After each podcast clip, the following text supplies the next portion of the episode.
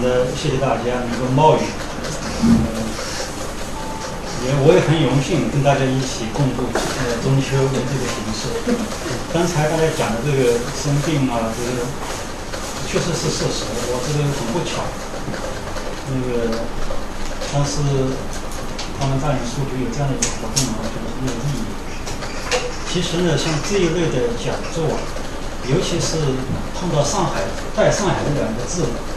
我一般不敢讲，为什么？因为上海有很多研究上海的专家，他们对上海的历史呃了解的非常的细，有大量的数据，这个我都很欠缺的。第二呢，我很大的一个顾虑就是，大概是从上个世纪九十年代以来吧，我们有一个关于上海的怀旧的这个思潮。人们喜欢通过对过去的上海，特别是三十年代，也就是我们今天要讲的鲁迅那个年代的上海的一个缅怀，来重新构造我们对当下上海的一个想象。那么这里面，这里面这个很大程度上，这个我也许判断的不是很准确。很大程度上是做做加号，做这个呃肯定性，所以把三十年的上海讲得非常的美，我们也很容易去对号入座。但是我要讲的鲁迅眼中的三十年的上海未必是这样的，所以我有点顾虑。呃，另外呢，就是实际上。要分析起来了，确实并不存在一个，呃，当然我们是一个呃讲究历史的，是应该客观上有一个上海存在，三十年代、四十年代，但是通过不同的人的叙事，通过不同的人的体验，它肯定会折射出不同的上海，就是我们今天不同的在上海生活的人。他们都有自己眼中不同的上海，而且这些不同的上海，有的时候是很不容易互相的呃对话，互相的通约的。我们在谈论上海的时候，有一些很强势的话语，往往是不在乎这一切的。他们硬塞给我们一个什么什么样的上海，所以我对于上海某些。作家、某些学者，他们对于上海那种强势的、硬硬推销式的，我有点吃不消的是。这过去我很早就批评过陈丹燕的上海。那个当然他有权利把他想象中的上海写成那个样子，但我们也有权利批评。这个这个是我讲的，我我的顾虑。我的顾虑在今天晚上也许呃有存在，所以讲完以后大家多批评，这也不是我的顾虑，这是因为鲁迅先生在什么地方，批判的声音就从什么地方发出来，是吧？他到什么地方去，他都要批判一下，上海也不例外。呃，我今天把这个把这个标题啊稍微换了一下，真的只能把它放大。这个啊，是这样的。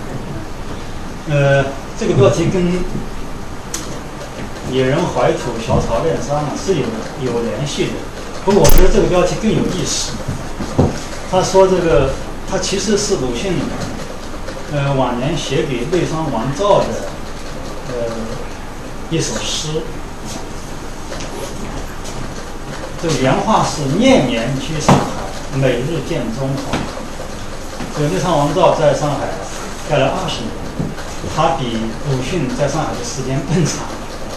上海呢，我们一般的说鲁迅最后的十年在上海，其实我们如果仔细的算起来，他不到十年，他是九年零两个星期。可能我们中国人喜欢那个呃讲实吧。鲁迅所批评的十景地，但是如果我们算起来吧，过去鲁迅在南京读书的时候，他从绍兴去南京，上海是必经之地。后来他到日本去留学，那上海也是必经之地。后来他去南京的教育部，后来去北京的教育部，那都是经常的路过上海。更不用说一九二六年他离开北京南下厦门、广州。他也都是经过上海，因为上海是他这个活动的一个中心，所以九年两个星期，加上他以前的那个途经上海，我们就姑且的这个算起来，我现在上海待了十年，所以我把它换成十年居上海，每日见中华，什么意思呢？就是说，鲁迅他身体在上海，但他并不自认为自己是一个上海人，他并没有把自己局限于上海，他对上海是若即若离的。然后我要展开来讲，上海到底给鲁迅哪一些有益的条件，哪些不利的条件？鲁迅对上海的基本态度是什么？不管怎么讲，他是居于上海，而不局限于上海。他把上海当做观察中国的一个窗口，就像他以前在北京写小说的时候，是把故乡记忆中的绍兴作为中国农村的一个缩影，创造一个魏庄这样的一个典型的一个环境。那么晚年的鲁迅的杂文，甚至包括他后来的一些历史小说，他都是以上海作为观察中国的一个窗口。他从来没有把上海跟中国分开来。所以我说这个，他写的是，因为叶绍王照后来出了一本书叫《活中国的姿态》，这些他在中国的一些所见所闻。那么鲁迅给这本书写了一个序言，而且因为这本书，他又给聂长王照写了这一首诗，其中这一句是这样的：他讲的是聂长王照，我想也是他自己的一个写照。他自己作为一个著名的中国作家，居住在上海，而每天看到的，除了上海人的上海以外，还有作为五方杂处的这样的一个移民城市，正好给他一个非常便利的一个机会来看中国的各色人等，所以我说是每日见中华。这里面的感情就非常的复杂，不是简单的爱恨、喜欢不喜欢的问题。呃。我们看这个下面这个鲁迅曾经居住过的城市，第一个是绍兴，就是他那个《呐喊自序》里面或者一些小说里面，呃，他很俏皮的把它称为 S 城。这个绍兴啊，鲁迅的观感并不好。有有一个著名的话，就是有谁从小康人家堕入困顿的吗？我以为在这途路中是可以更清楚地见出世人的真面目，所以你看绍兴的老家给他这么一个不好的印象，因为他是一个破落户子弟，他因为破落了，所以特别的感受到世态炎凉。他说当时为什么要离开绍兴去南京读书呢？因为 S 城人的肝肺。他都看清楚了，这个他当时还没有学医，还没有 X 光，他已经可以看得出每个人的肝肺了。那这个他的阅世之深，所以他后来他有一个学生，也就是那个《阿 Q 正传》的那个责任编辑孙复元，他们同在北京。这个孙复元这个人很有意思，他很爱故乡，动不动就回北京，那时候回回绍兴。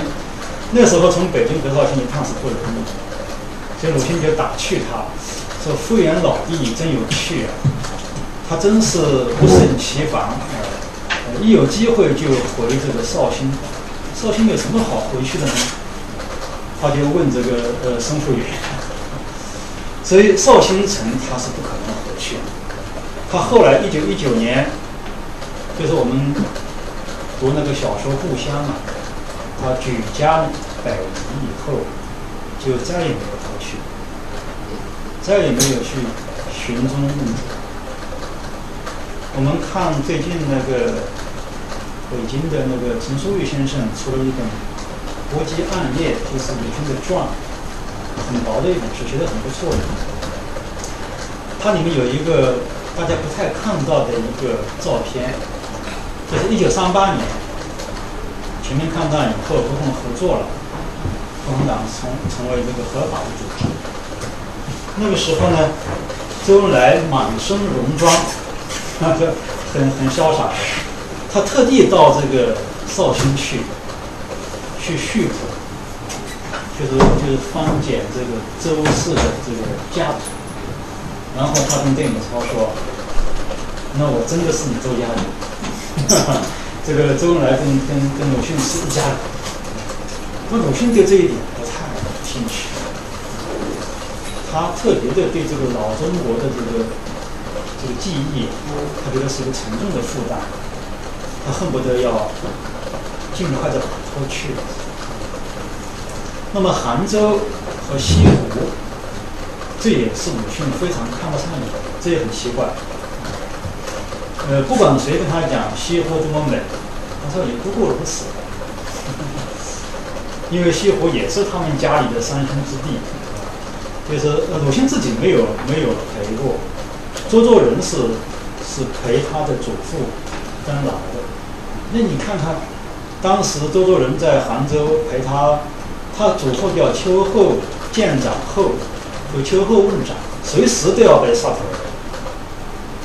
他的二弟在陪他，那么他本人在家里呢，就是电卖家常，就是给他父亲炸药，一面想着二弟跟祖父在杭州的日子，那当然没什么好的印象。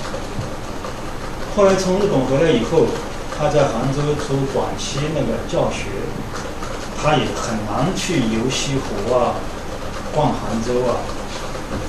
而且他后来不仅是早年的印象，他后来发现民国以后，浙江这个地方文化始终不能发展。今天不知道在这里有没有浙江人？鲁迅在浙江批评的很厉害，说浙江这个地方是扼杀人才，浙江人是心胸很狭隘，浙江人要要想活路出来，啊，不要回去。所以那个就有著名的。祖达夫这个离家杭州的诗，郁达夫谢王艳霞回杭州，造了一个风雨牢笼，向鲁迅告别。鲁迅就以他对于杭州人的观察，就劝他不要去。那个地方自古以来就是扼杀人才的地方，要从这个钱王开始算起啊。那么南京呢？鲁迅当然他是他接受新知识的起点，就是南京矿路学堂。他的南京印象还是不错的，呃，而且经常也路过南京，因为那时候的火车必须在南京这个江北的下关下来，然后坐船，然后到上海。而且南京他是教育部任职之时，虽然时间很短，但南京他也目睹过这个满洲人因为民国以后被人瞧不起，他自己也也有一次骑着马穿过满洲人居住的地方，好像扬眉吐气的样子。但是我们知道，一九二七年以后，鲁迅在广州经历了。这个四一五大屠杀，而且听说了上海的四一二大屠杀以后，他跟国民党基本上就这个关系就断掉。他当时从北伐之初啊，从北京南下去广州的时候，他的革命就是国民革命，就是以国民党领导国共合作的革命。但是他在广州事件以后，他明显的就是对于蒋介石国民党政府一点没有兴趣，没有没有指望的意思。这里面有几个细节，一个细节有些有些学者认为呢，他一开始对蒋介石就不好。为什么不好呢？因为鲁迅在日本的时候，他加入的是同盟会，啊是光复会。那光复会是他老师章太炎他们组织的，是光复旧物啊，是在文化上面啊这个有所作为的，是反清台嘛。而那个后来组成的国民党，这个同盟会和国民党，那后来都是很多帮会。很杂的进来，那是非常讲究政治的实用性，而且这个最使他不能够容忍的一个就是他的一个好朋友陶焕章，后来因为是光复的成员，辛亥革命以后呢，在上海出现两个可能要做上海督军的，一个是陶成章，他他上上有有兵的光复军。还有就是蒋介石的顶头上司陈云士，那么陈云士就指使蒋介石到医院去把陶成章杀掉了。所以国民党的那个暗杀风啊非常盛，他不仅暗杀满清大员，他互相之间也暗杀，是吧？这个后来又暗杀共共产党的人士、进步人士。这个我稍微扯扯扯远去了，就是最近这两年学术界呢。对于中国现代文学有一个新的看法。说现代文学这是个时间概念，很不精确。按照中国古代的历朝的文学史的叙述方法，只有一个是最正宗的，就是朝代文学。就是一一段时间的文学必须是跟这个朝代、跟这个政国家政体连在一起。所以他们现在很多人是不称这个叫现代文学，那叫民国文学。然后把民国文学整得好的不得了。我我也认为民国文学确实有可圈可点之处，但民国文学之好，不是民国带给他，是民国时期特殊的政治气候条件，以及民国时期那些知识分子他从晚清以来的那个术语，种种原因造成的。不是说有民国这样的机制，然后就因此结果就造成了呃民国文学这么一个辉煌。所以对蒋介石日记的解读啊，对对蒋介石本人的评价，都是从一个极端到另外一个极端。而鲁迅当年对这个事情他看得很绝望。比如说那个他最好的朋友瞿秋白被捕以后，身份暴露了。眼看就要被杀，那么很多人就求鲁迅，包括瞿秋白本人嘛，就因为他知道他鲁迅跟宋庆龄啊，跟这国民党在上面，特别是蔡元培先生啊，他们都能说到话的，都能够讲一讲。那鲁迅说这个事情就不要说了，你们还不知道讲究为？我讲恐怕还加速他的灭亡。所以他对蒋介石不抱希望。况且在南京那个时候，南京二七年这个建都以后，他完全是一个政治中心，他并不是一个文化中心，他跟上海比起来还差得远。所以上海还是比较，按照胡风讲，上海是一个海，它有更多的这个空间的，所以他不可能去南京。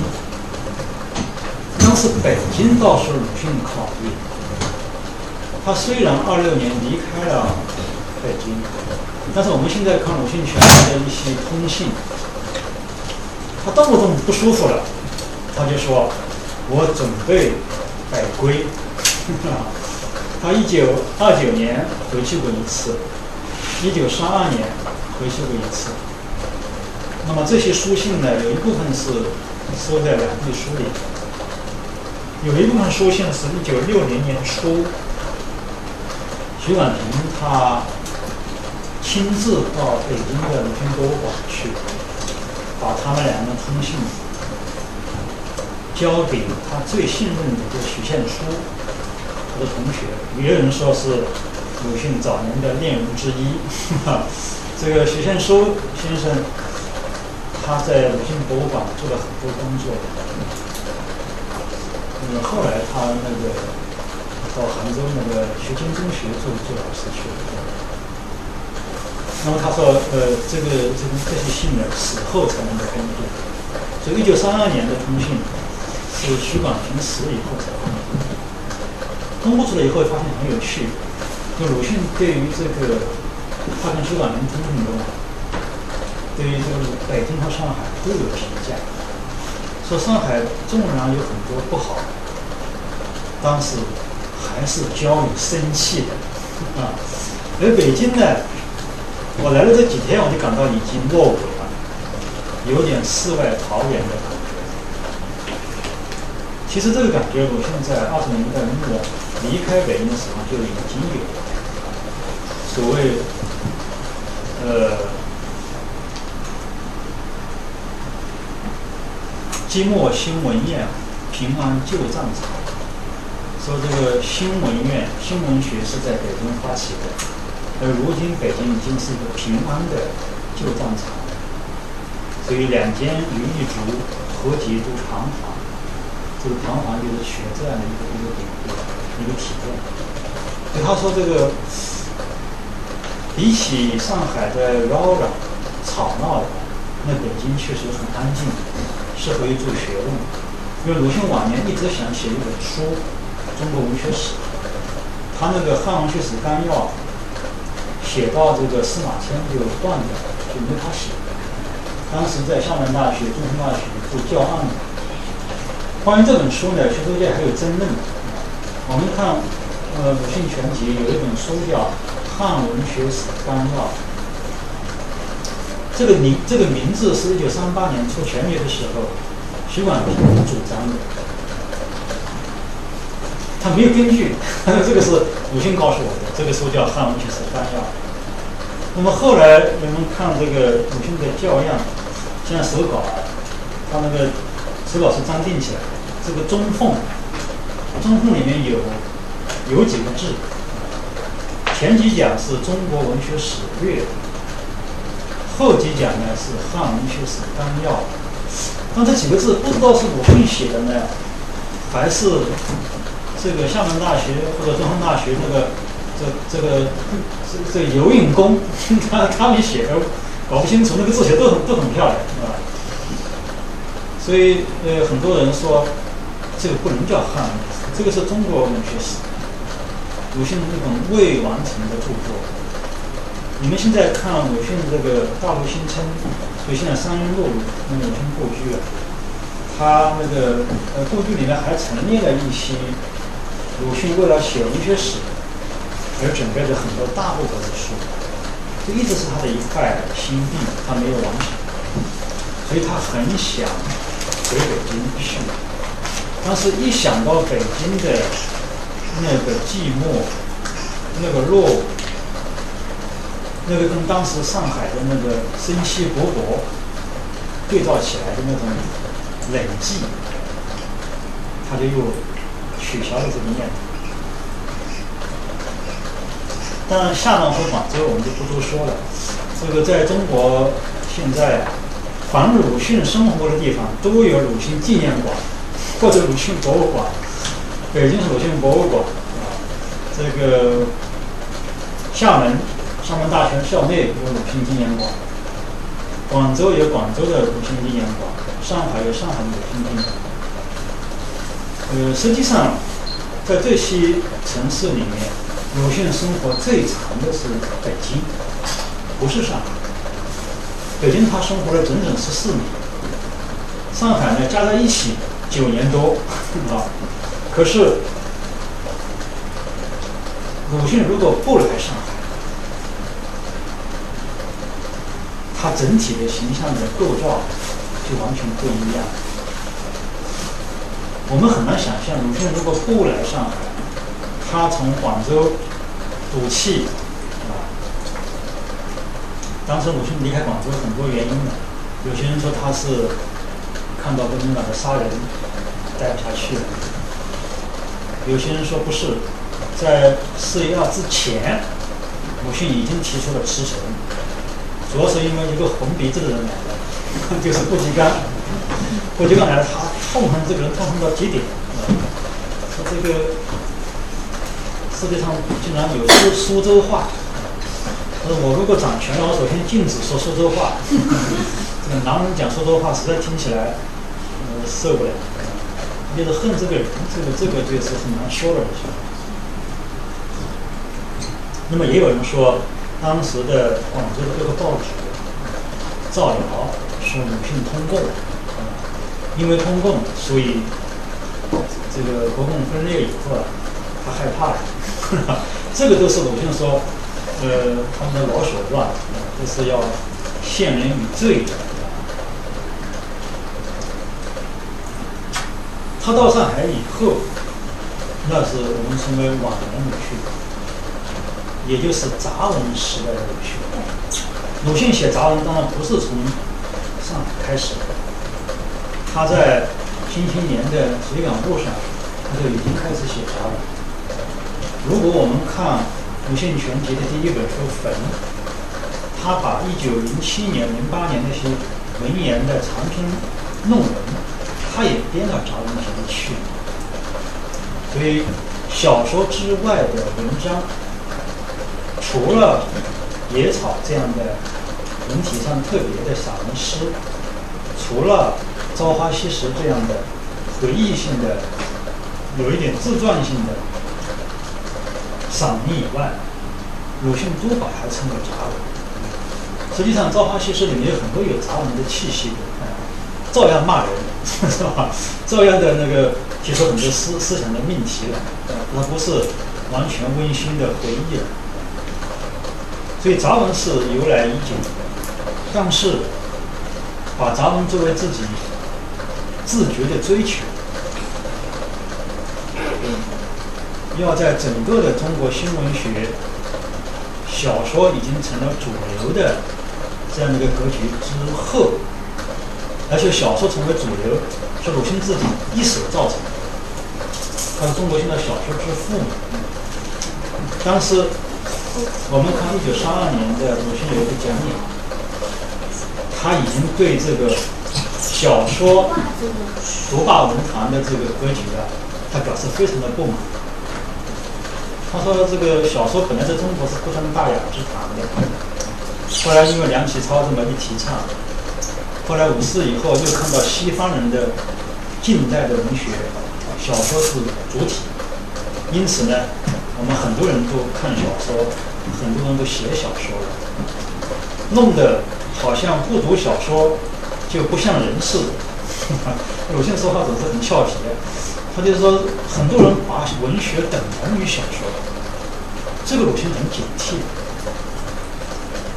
在北京时期，他就已经提出，他编了一本《莽原》杂志。这个《莽原》杂志，它实际上是叫年轻人过来发议论，对社会提出批评。像我们今天网络一样，这个自由批评。可是呢，他没想到投稿的人啊，一头都是新诗小说。他在书稿能写上说：“这个这个很令我担心，是吧？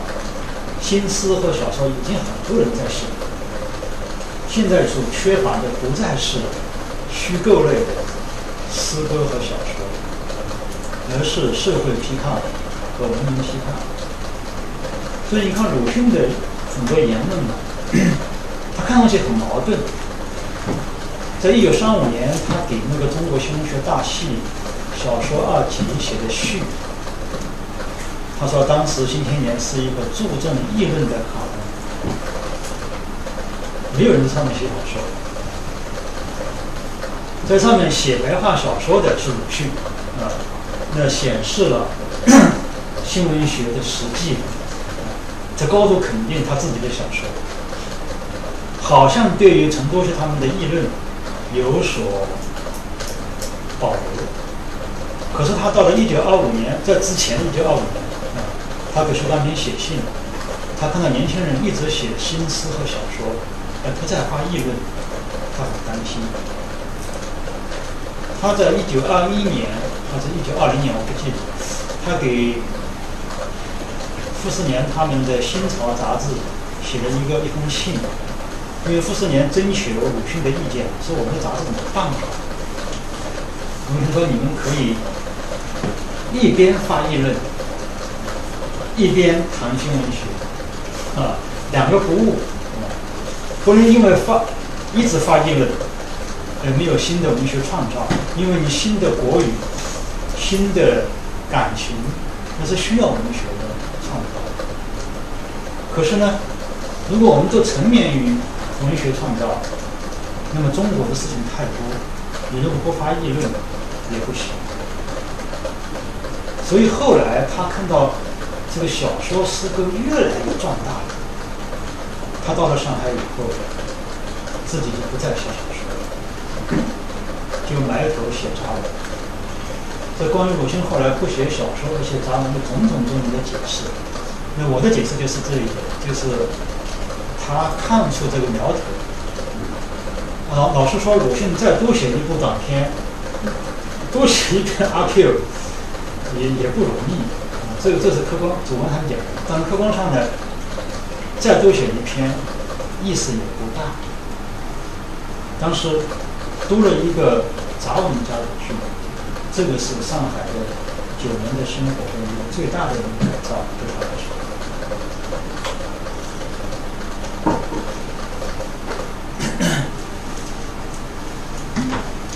这个鲁迅在上海有很多抱怨。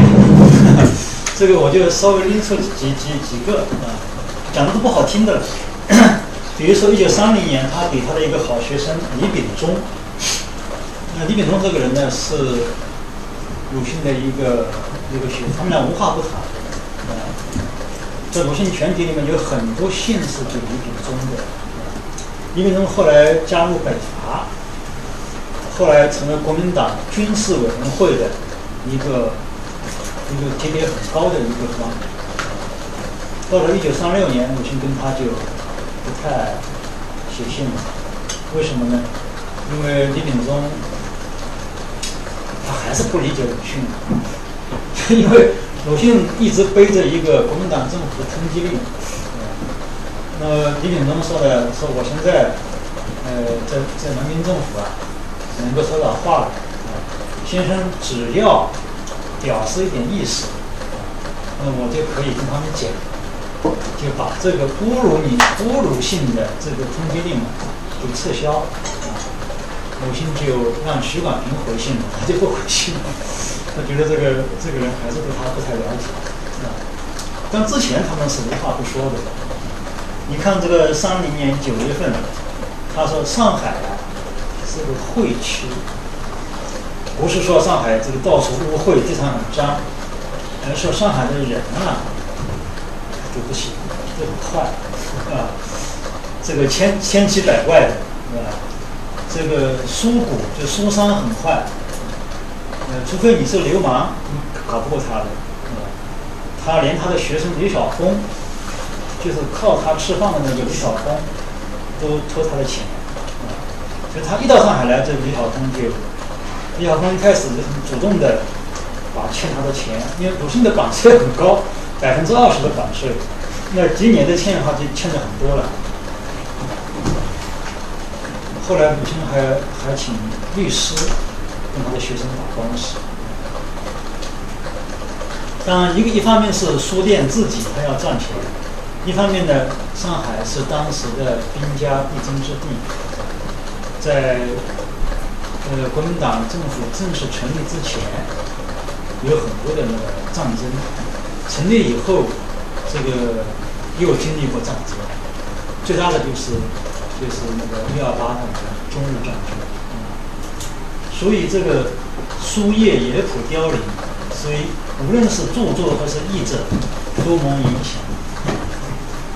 呃，第二年他又给李秉忠写信，说。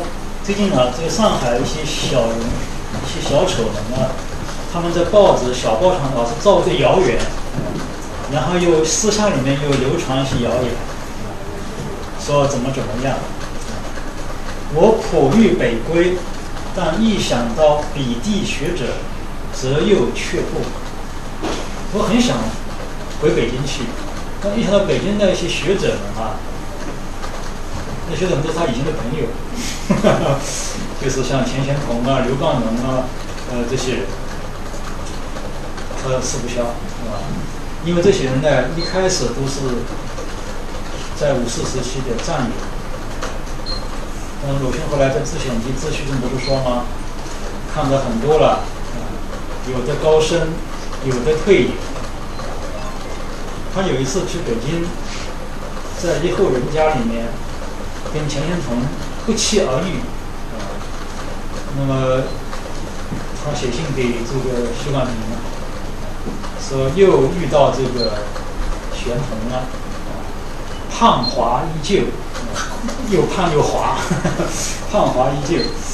这个徐广平他给钱玄同的评价是：这个此公呢，喜欢发议论，滔滔不绝，但是做不了实事，以后成就不会很大。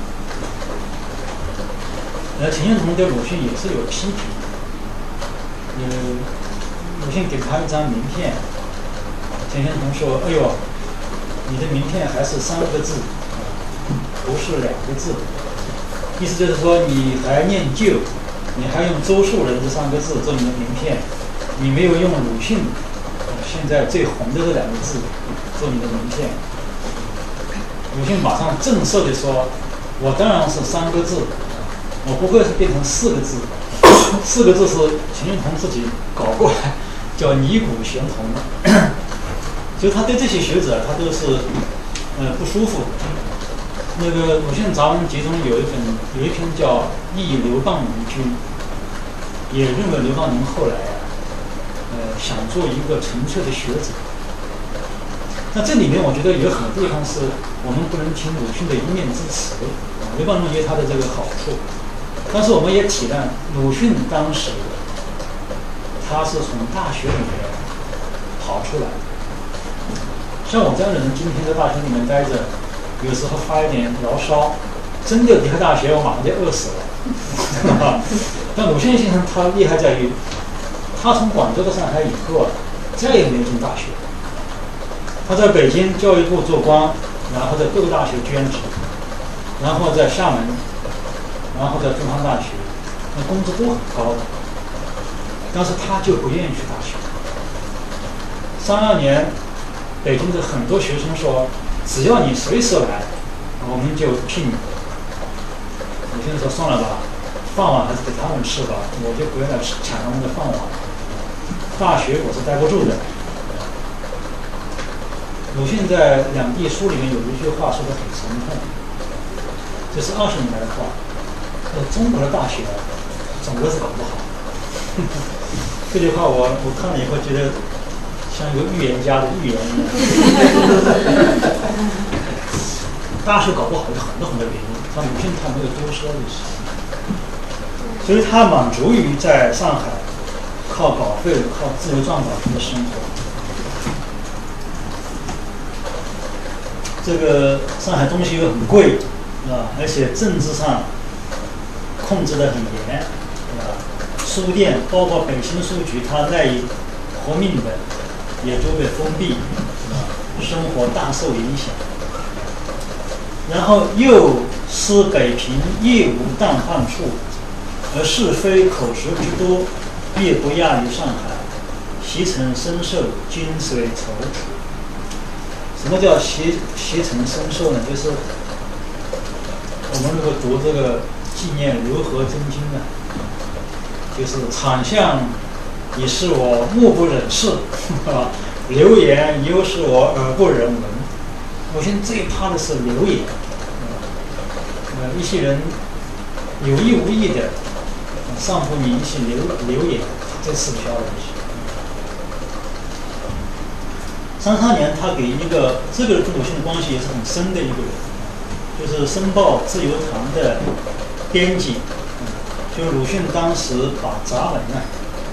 呃推到最高峰的时候，就是在这个倪烈文所主编的上海最大的报纸《申报》的一个最大的副刊，就《自由崇尚》。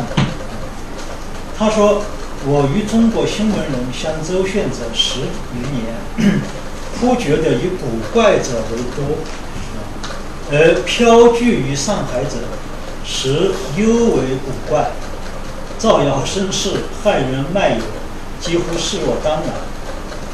而最可怕的是，动辄要你性命。”他对好友许寿裳也说：“上海有的时候也真让我住不下去。”我很想另作计较，是吧？然后他跟跟这个他最喜欢的两个学生阿萧，东北的萧军、萧红说：“他说你们生长在北方啊，在上海肯定住不惯，啊，上海的房子像鸽子笼一样，而且不仅小，鸽子笼这个价钱还很高，是吧，这个空气和水都要钱的。”这个鲁迅说：“这个古人说水和空气大家都有份，这个话今天看来是不对的，今天尤其不对了。这个话谁？鲁迅？鲁迅这个人记忆力非常好。他说的是这个这封信是这个一九三四年写的。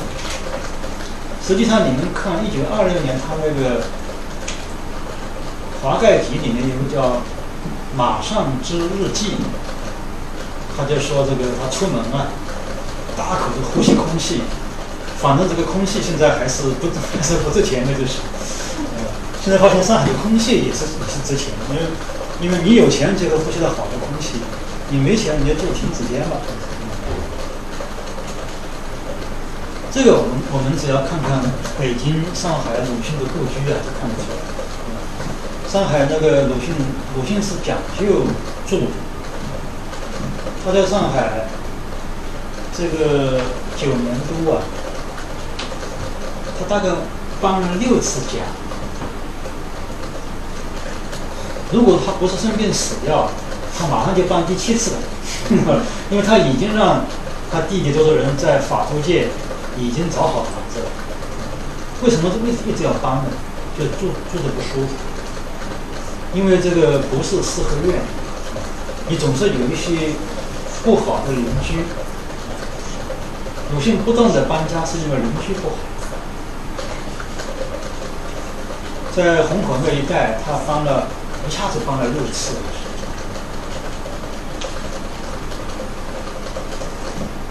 他最住的最豪华的房子，我们还没见过，就是那个石膏汤路，现在的百世昌路那个叫百川公寓，这里面有五个大房间。大小有八个房间，说明他是很讲究的，是吧？后来我们今天看到那个，那最后的那个地方就是三阴路，当时是叫那个叫什么路啊？那个那个是三层楼的房子，其实进去是很窄的。但在中在当时上海一个中上层的家庭所住的地方，但是在鲁迅看来还是很窄。